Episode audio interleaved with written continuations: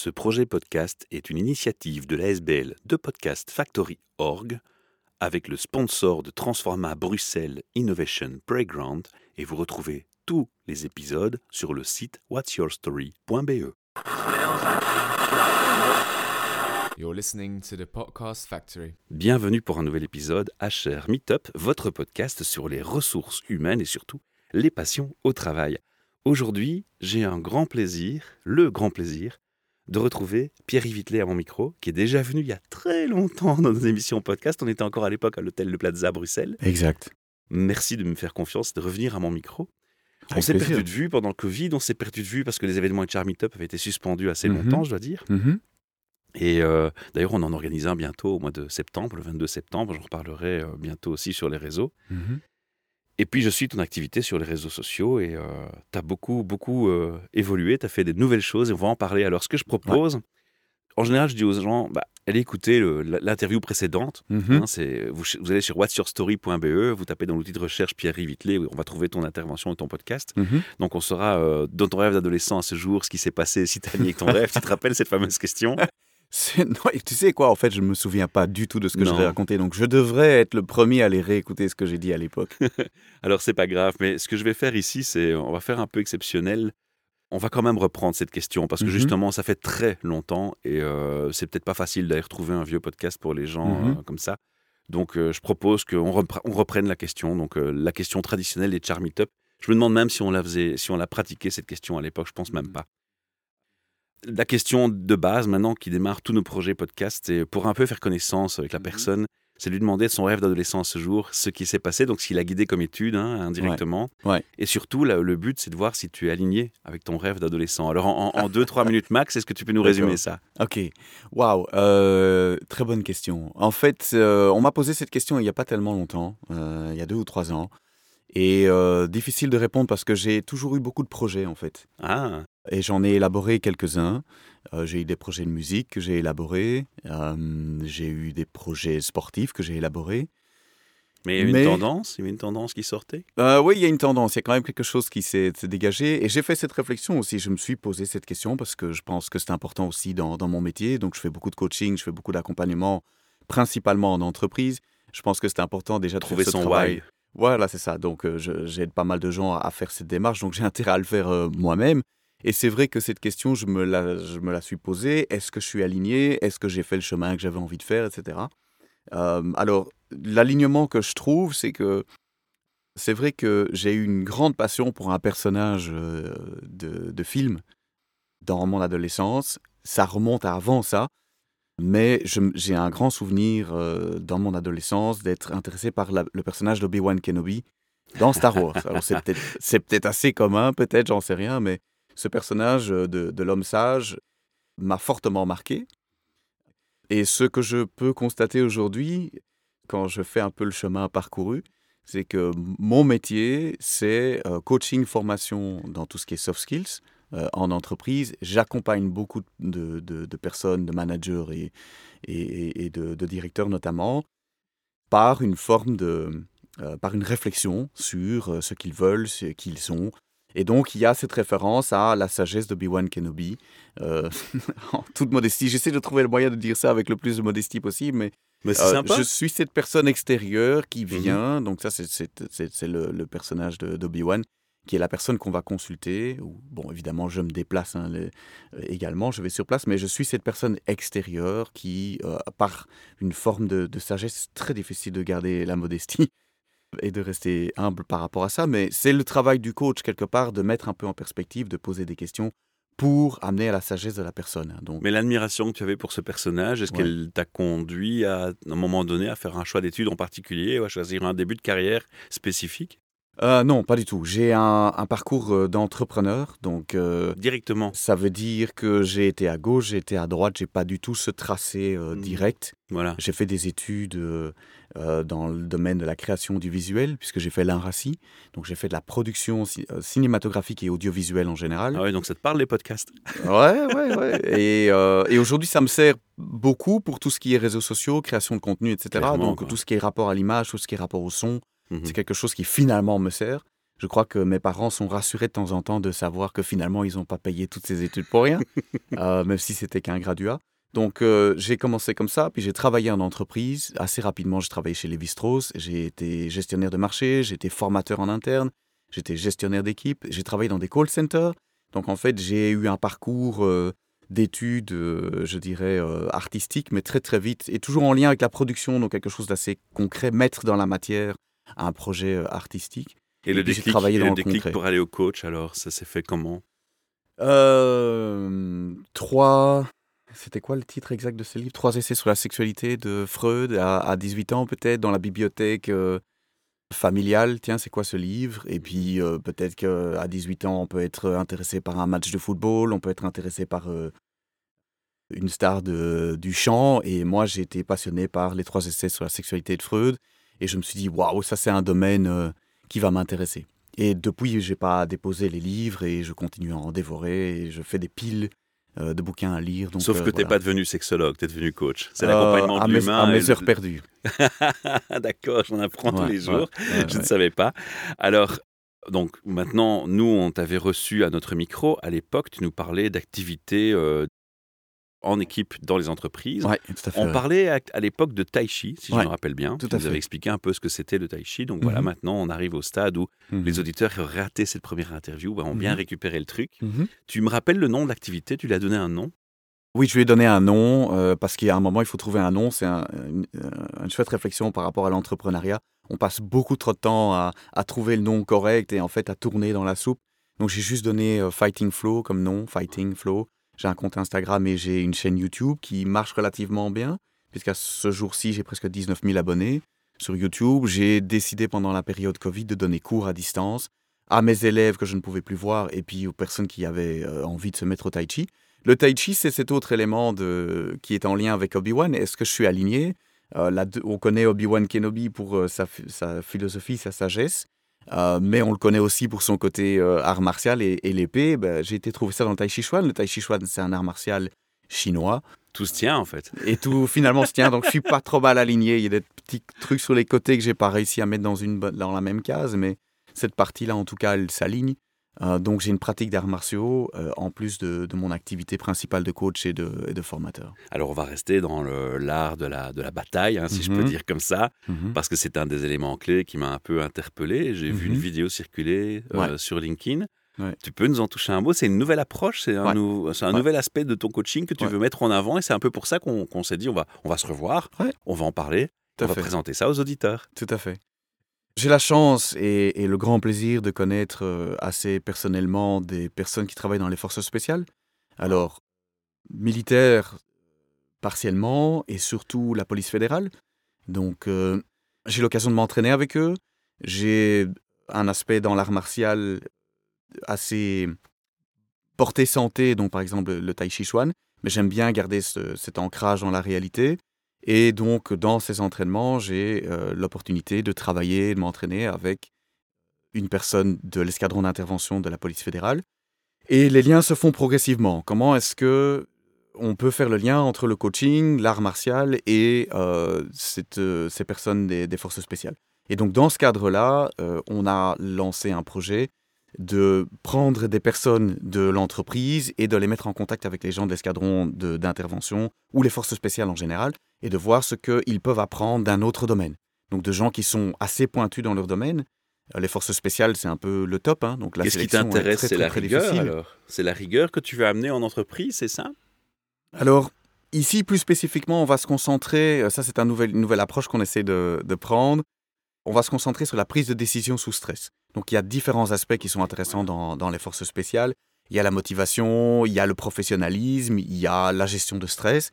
Mais si plus spécifiquement, on va s'orienter sur la prise de décision euh, dans un domaine ou sous stress, donc dans un domaine complexe où les, les priorités changent. Donc ça, c'est un peu le, le- malheureusement le, le commun de tous les managers aujourd'hui. La société évolue de plus en plus vite, tout change extrêmement rapidement. Des incidents se passent, il faut les, Les gérer. incidents, il faut pouvoir gérer. Est-ce qu'on va à gauche, est-ce qu'on va à droite? Il faut bouger vite. Mhm. Euh, la vitesse d'exécution aujourd'hui est extraordinaire et elle est décuplée par les réseaux sociaux, la mondialisation, etc., la technologie. Et puis il n'y a pas que la réactivité, il y a anticipé, il y a le côté agile de la Voilà. chose qui va intéresser aussi le coach, j'imagine. Et donc, euh, et donc moi, c'est ça. C'est une des choses qui m'intéresse dans euh, dans les forces spéciales, c'est que plus spécifiquement l'escadron de la police fédérale, donc on n'est pas dans les forces spéciales militaires ici, on n'est pas dans la prise d'un territoire, on n'est pas dans un contexte de guerre, on est plutôt dans le contexte de- d'aider des personnes, hein, puisque c'est ce que la police fédérale fait en grande partie, c'est euh, la protection, où euh, ils sont connus pour la prise d'otages, hein, notamment,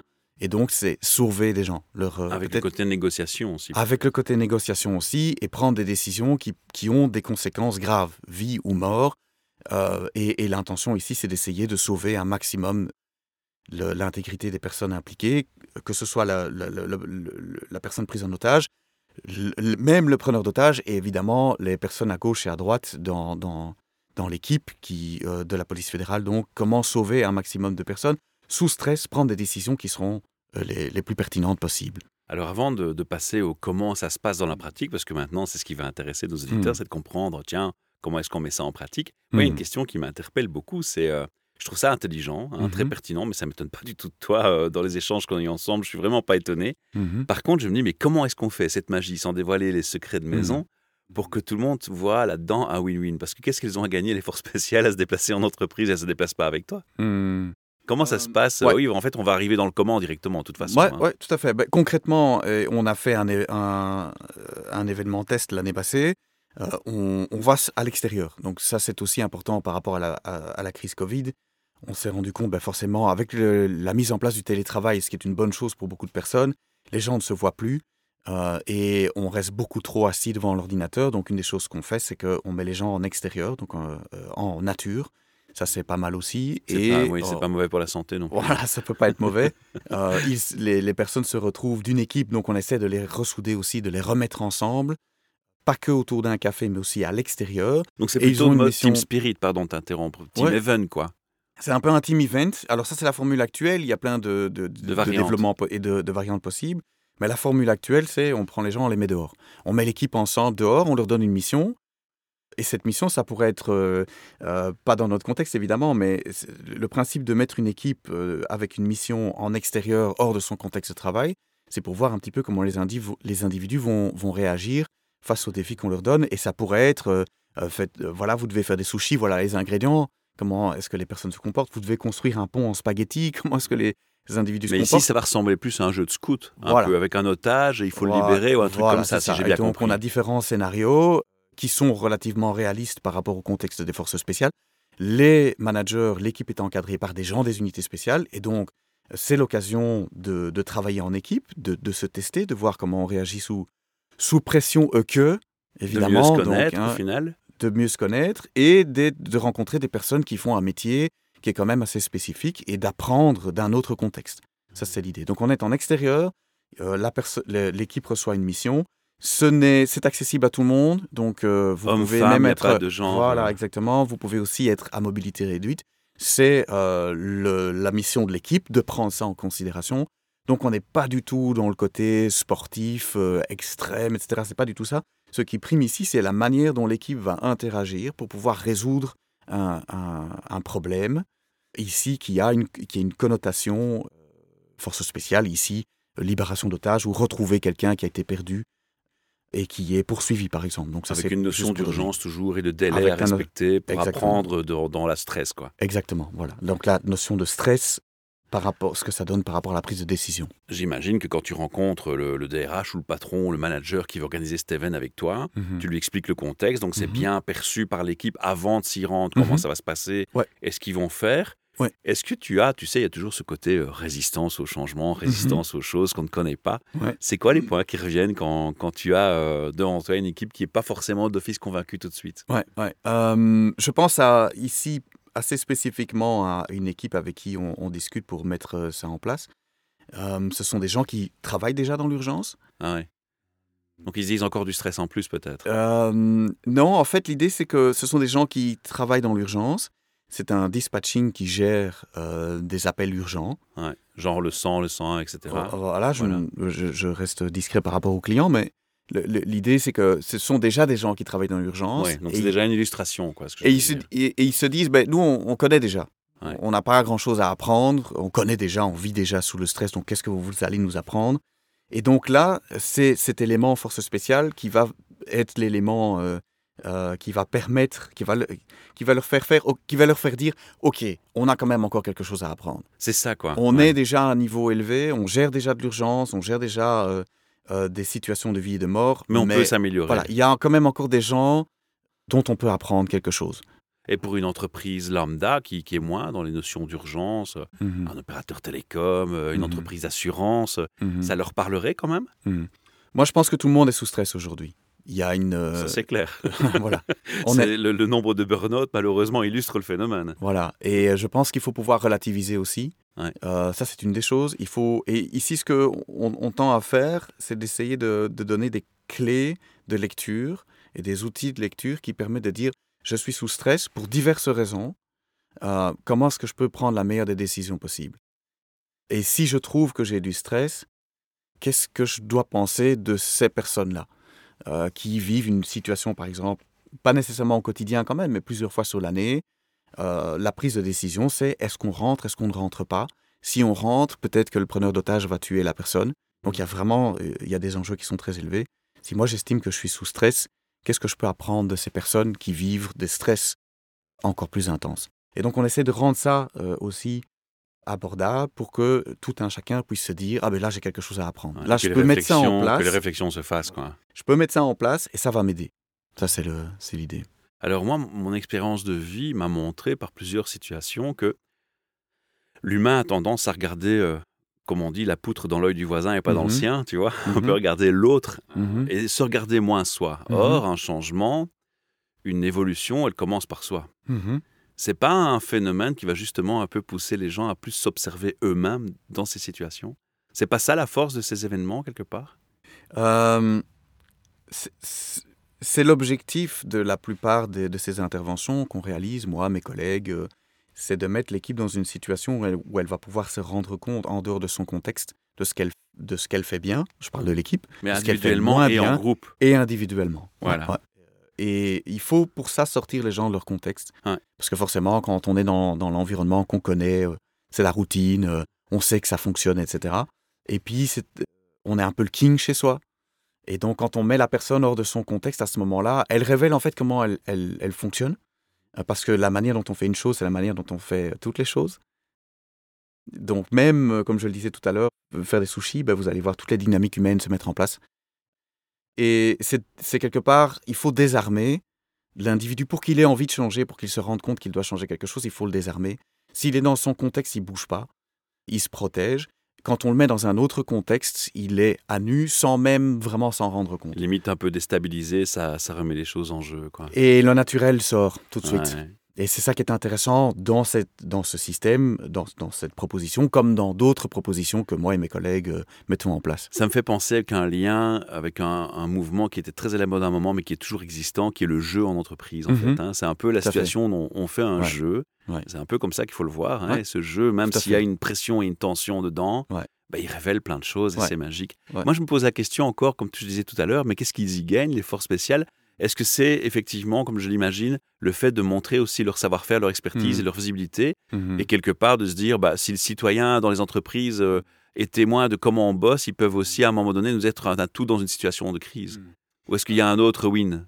Euh, de- des personnes que je connais, euh, il y a une très grande envie de partager. Donc, ce sont des personnes qui ont une grande carrière, ce ne sont pas des débutants, ce sont des gens qui ont Ils sont passionnés, quoi. Ils sont passionnés, ils ont pour euh, la plupart au-dessus de 40 ans, donc ça veut dire qu'ils ont une carrière derrière eux et ils sont dans une phase où ils ont envie de partager. Or, ils travaillent dans un domaine qui est extrêmement secret et donc ils, ce sont les, les hommes dans l'ombre. hein. Ils font ce travail. Ça, c'est une chose qui m'anime personnellement. C'est un de mes why. C'est que je trouve aujourd'hui que la société est extrêmement confortable et il y a plein d'inégalités, il y a plein de gens en souffrance. Ça, ça je dis pas du tout. hein. Mais quand on regarde d'où Si on, on, vient, relativise, si on relativise, si on relativise, la, jour- la- la société aujourd'hui est beaucoup plus, euh, en on est beaucoup plus en sécurité qu'on l'était probablement il y a, pas probablement, qu'on l'était il y a 100 ans, qu'on l'était il y a 200 ans.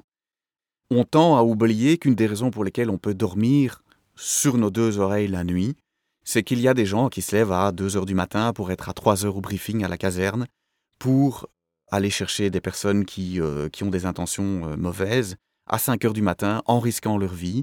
Et comme ils passent assez peu à la télévision, parce que c'est l'objectif, hein, ils restent relativement discrets, on ne se rend pas compte. Donc, on, on- on se rend compte de la valeur de ce qu'on a souvent quand on le perd. Ah, Et je pense qu'aujourd'hui, ouais. cette sécurité, je sors la nuit, je vais boire un verre, je rentre.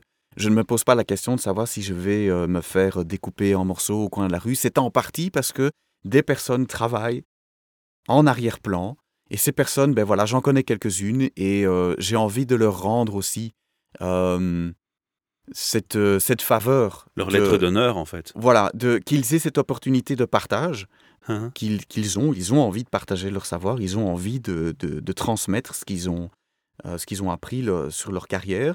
Et euh, j'ai envie de pouvoir faciliter ça. Donc je pense qu'il y a un win-win. L'entreprise gagne en rencontrant des professionnels qui sont extrêmement compétents dans ce qu'ils font. Et ces professionnels ont envie de partager. Et voilà, j'espère pouvoir être cette personne qui fait le lien entre les deux. Bah, J'aimerais qu'on on fasse une petite, petite seconde de respect, quoi. Mhm. On leur signale un petit peu le respect qu'on a pour eux. Mhm. Donc un, un petit coup de chapeau à ces gens qui sont passionnés, comme tu le dis si bien, Mhm. hyper indispensables. On a tendance en effet à l'oublier euh, trop souvent. Une dernière question encore par rapport à ça. Est-ce que parfois il n'y a quand même pas des gens qui se disent, mais enfin, ça fait quand même hyper militaire Ouais. Ça n'a pas un côté réfractaire, ce côté militaire? Euh, si, totalement. Totalement. euh, Je joue a- l'avocat du diable. hein, mais Ouais, non, non, tu fais bien, tu fais bien. Alors, ce qui est intéressant, c'est que je me suis posé la question avant de commencer.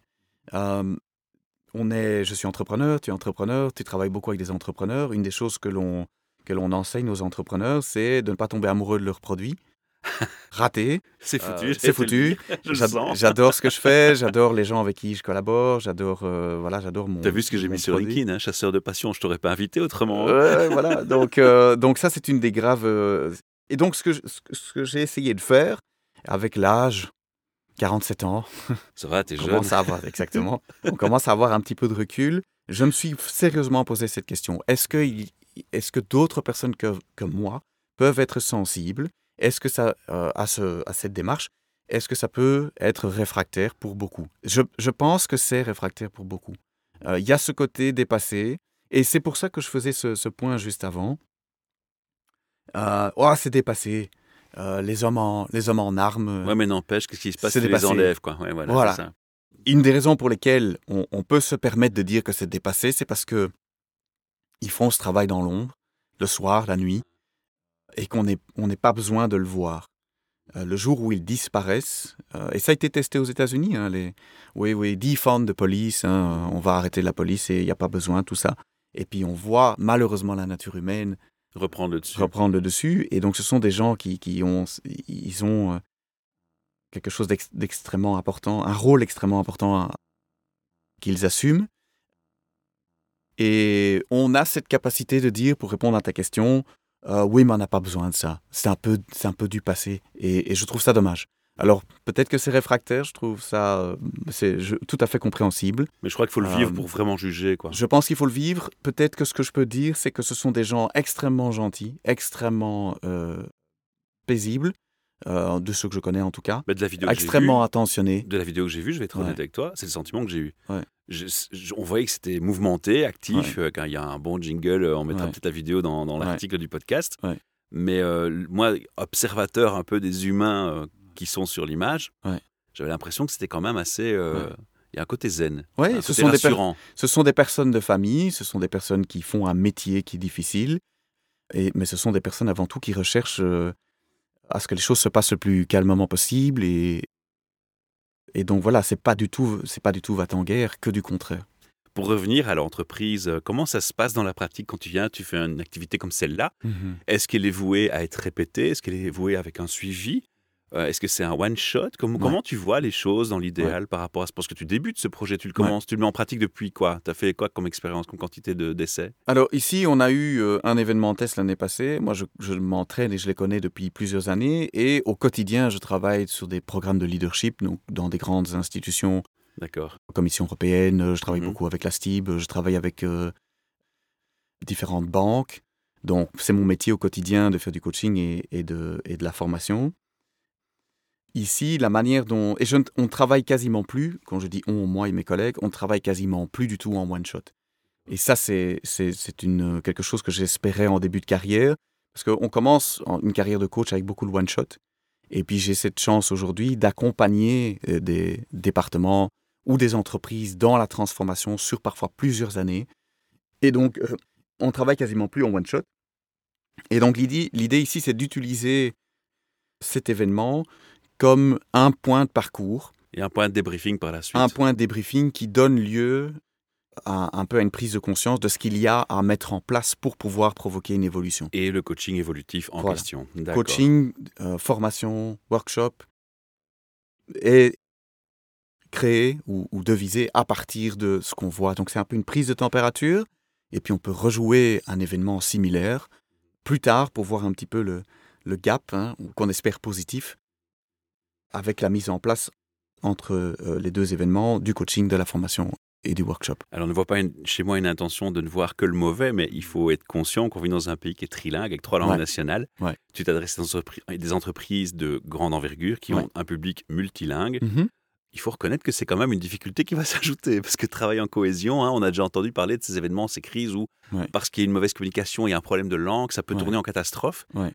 C'est aussi une belle leçon, finalement. Comment tu gères cet aspect linguistique dans les team events de ce type? Ouais, alors, toute, euh, bon, l'équipe de coaching, mes collègues sont bilingues et on est soit néerlandophone, soit euh, francophone et on travaille euh, toujours en tandem. Donc il y a toujours, et dans le cadre d'un accompagnement d'une équipe qui est bilingue, on a un coach néerlandophone et un coach francophone. On se débrouille, voire on est bilingue dans les deux langues. Et il en va de même pour les personnes des forces spéciales qui ont des compétences en langue. C'est obligatoire, notamment euh, à la police fédérale, d'avoir, et surtout à ce niveau-là, une compétence euh, Bilingue. suffisante de bilingue dans les deux langues. trilingue. trilingue Et trilingue l'allemand, aussi, hein. évidemment, anglais. Moi, j'ai beaucoup travaillé en anglais dans ma carrière. Donc ça, Et c'est- l'allemand, non C'est tout à fait. Non, ça, allemand, pas encore. Pas encore. C'est dommage un peu. Ouais, C'est un pays national avec trois langues nationales, mais bon, on va pas polémiquer là-dessus. Ouais. Il, faudra reste plus que l'allemand. Il reste, il reste plus que l'allemand. Ouais, c'est ça, il faudrait bien euh, l'inclure à un moment donné. Mhm, Ok, mhm. super.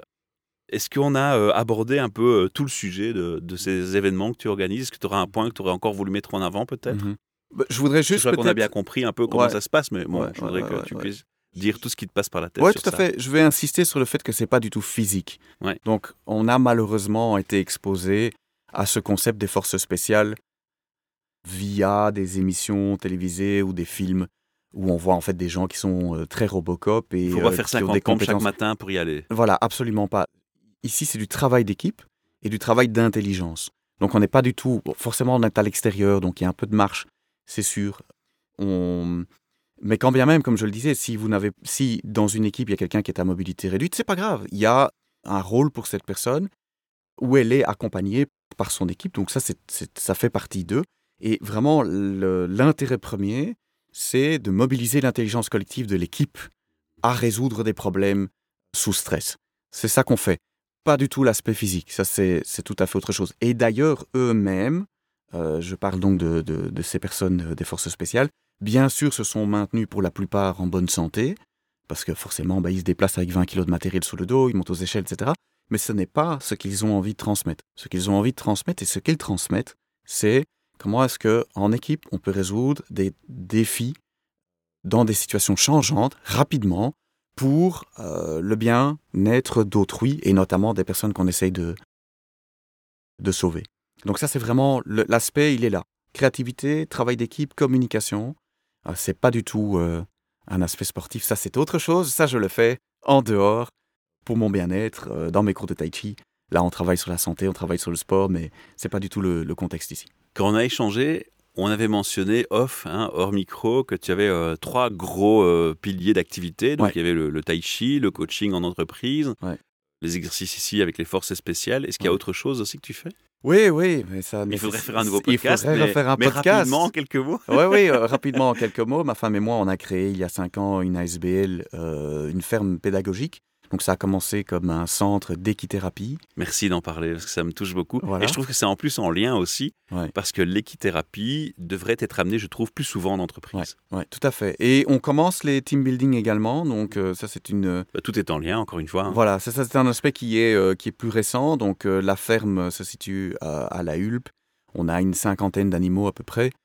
On a beaucoup de personnel, beaucoup de gens qui travaillent dans cette, euh, dans cette ASBL. Euh, c'est quelque chose qui, a, qui nous a un petit peu dépassé parce que assez rapidement, en fait, la un reconnexion à la quoi. nature, voilà, la reconnexion à la nature, le besoin de reprendre contact avec euh, l'animal la nature, la simplicité, euh, on- ça nous a un peu pris par, par surprise.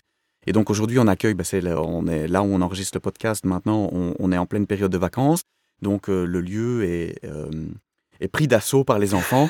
Je garde le langage du, du précédent euh, projet. Et, et donc ici, bah, il y a euh, plusieurs dizaines d'enfants sur place qui redécouvrent ce qu'est une poule, ce qu'est un poney, euh, comment on en prend soin avant tout.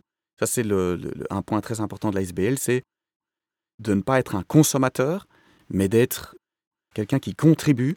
Et donc, je, je suis content de, de- de faire ce podcast ici euh, chez Transforma, où on vient de voir les ruches, où on vient de voir ce, ce contact. euh, Bah, ils ont un Avec la label, donc nature. c'est un peu logique. hein, voilà, ouais. on, on est dans cette même démarche de retrouver, refaire un lien avec la nature, avec compréhension et respect. On n'est pas consommateur, on n'a pas payé pour monter sur un cheval. On vient pour redécouvrir c'est quoi euh, un cheval, un poney, une poule, pour en prendre soin et jouer sa part dans cette prise de, de conscience de, de cette connectivité qu'on a avec la nature qui est essentielle. Le terme équithérapie, en général, est utilisé pour expliquer qu'on peut faire de la thérapie Ouais. des personnes parce qu'au contact de l'animal et notamment des chevaux, Ouais. on peut se guérir de beaucoup de choses. Ouais. C'est aussi comme ça qu'on peut le lire. hein. On est bien dans, le- dans ce secteur-là aussi. Je vais, je vais devoir faire un lien entre tout, je vais essayer. Hier, on avait des, des poneys qui, s'étaient, euh, qui étaient sortis d'une clôture, on devait, les, on devait les ramener, mais c'est trop amusant d'être dans, le- dans la prairie où on ne peut pas être, donc très très difficile de recanaliser les poneys. Et ce qui est très intéressant, c'est qu'il faut pouvoir détecter dans quoi l'animal se trouve pour pouvoir lui envoyer le message correct La bonne que réponse. maintenant il va falloir retourner vers les enclos ou les sa place. enclos ou sa place ou l'autre prairie. Et euh, tout est visible pour un cheval, un poney, dans la posture, la manière dont on se déplace, même à 50 mètres. L'animal voit l'émotion, l'énergie, la posture dans laquelle on se trouve, et il va se comporter en fonction de ça. Et donc c'était un défi assez extraordinaire. Et le lien que je fais, c'est que dans les arts martiaux, c'est la même chose. On parle beaucoup de self-défense, on parle beaucoup de connaissance de soi, et en fait, le, le meilleur aspect de la self-défense, c'est de comprendre son environnement, de comprendre comment on se sent et de comprendre les intentions des personnes autour de soi. Et donc, il y a une connaissance de soi, une connaissance de son physique. La de- morphopsychologie compte, Voilà. euh, tous les détails comptent. voilà, et de détecter le regard, la posture des personnes autour de soi. Ça, c'est la euh, règle numéro un de la self-défense. Même chose ici avec les poneys. C'est euh, qui faisait euh, la récréation dans la prairie d'à côté. C'est ils savent. Et donc, ce chemin, il se fait à travers le, à l'ASBL. De, et pour des plus petits, parce qu'on ne fait pas que de la thérapie, on fait aussi de la, euh, la- l'aspect, euh, je dirais, récréatif. Donc, en, en stage vacances, les enfants viennent pour simplement euh, Bah, vivre déjà les cette expérience de ferme. plus tôt, quoi. hein. C'est intelligent aussi, quoi. Exactement. Et là, ils apprennent à, si je me comporte comme ceci, si je suis dans cette énergie-là, si je suis dans cette émotion-là, le poney va se comporter de cette manière-là, donc je dois apprendre à faire ce lien. J'ai envie de dire un mot de conclusion qui est Mhm. euh, le coaching par excellence, en toutes les phases et tous les domaines possibles. Ce qui est important, euh, et ce qu'on va faire avant de quitter, de fermer et clôturer cette émission, c'est de nous signaler pour nos auditeurs, peut-être, euh, Pierre-Yves, les liens euh, des Mhm. sites internet sur lesquels on peut aller Ouais. retrouver. Alors, les événements, team event euh, Ouais. avec les forces spéciales, Ouais. on va sur quel site? Ouais, alors ça c'est euh, trois fois www.specialmissionteam.com. Voilà, on mettra le lien dans l'article de toute façon. Voilà. Et pour les- l'équithérapie et la ferme, la La- SBL, alors la ferme Équilibre, c'est équi-libre avec s.be. que je suis sur la page Facebook. Exactement, Voilà. la page fa- Facebook est assez bien alimentée, vous voyez un petit peu la vie au ça. quotidien. C'est inspirant. de nos poules, de nos hamsters, euh, de nos lapins, de nos poneys. Donc ça, c'est une tranche de nature euh, à disposition. Ouais, il va falloir que je passe un jour par là. Tu es le bienvenu. tu es le bienvenu. En tout cas, moi, je te remercie pour la confiance que tu m'octroies à nouveau, pour ce partage et cette passion qu'on sent vraiment bien chez toi. Je crois Mhm. qu'on est, euh, on n'a pas à être convaincu, on est convaincu d'office quand on t'écoute sur euh, la passion de ton métier du coaching et on le voit hein, dans tout ce que Mhm. tu mets en place pour le, le mettre en pratique et, Mhm. et amener l'individu à évoluer, à Mhm. l'accompagner. Je crois que c'est le bon terme. Alors, on invite aussi les auditeurs qui le souhaiteraient à venir partager leur passion, leur thème RH au micro avec moi s'ils le veulent. Ils peuvent aller sur le site de, de podcastfactory.org et dans la page contact, il y a un formulaire. Envoyez-moi votre demande et j'aurai le plaisir de vous recevoir ici chez Transforma, dans un lieu euh, avec un green label, comme on l'a dit, mais aussi inspirant et, et super sympa. Merci, à très bientôt. Merci à toi, Michel. Au revoir. Au revoir. You're listening to the Podcast Factory. Ce projet podcast est une initiative de l'ASBL de Podcast Factory Org avec le sponsor de Transforma Bruxelles Innovation Playground et vous retrouvez tous les épisodes sur le site whatsyourstory.be.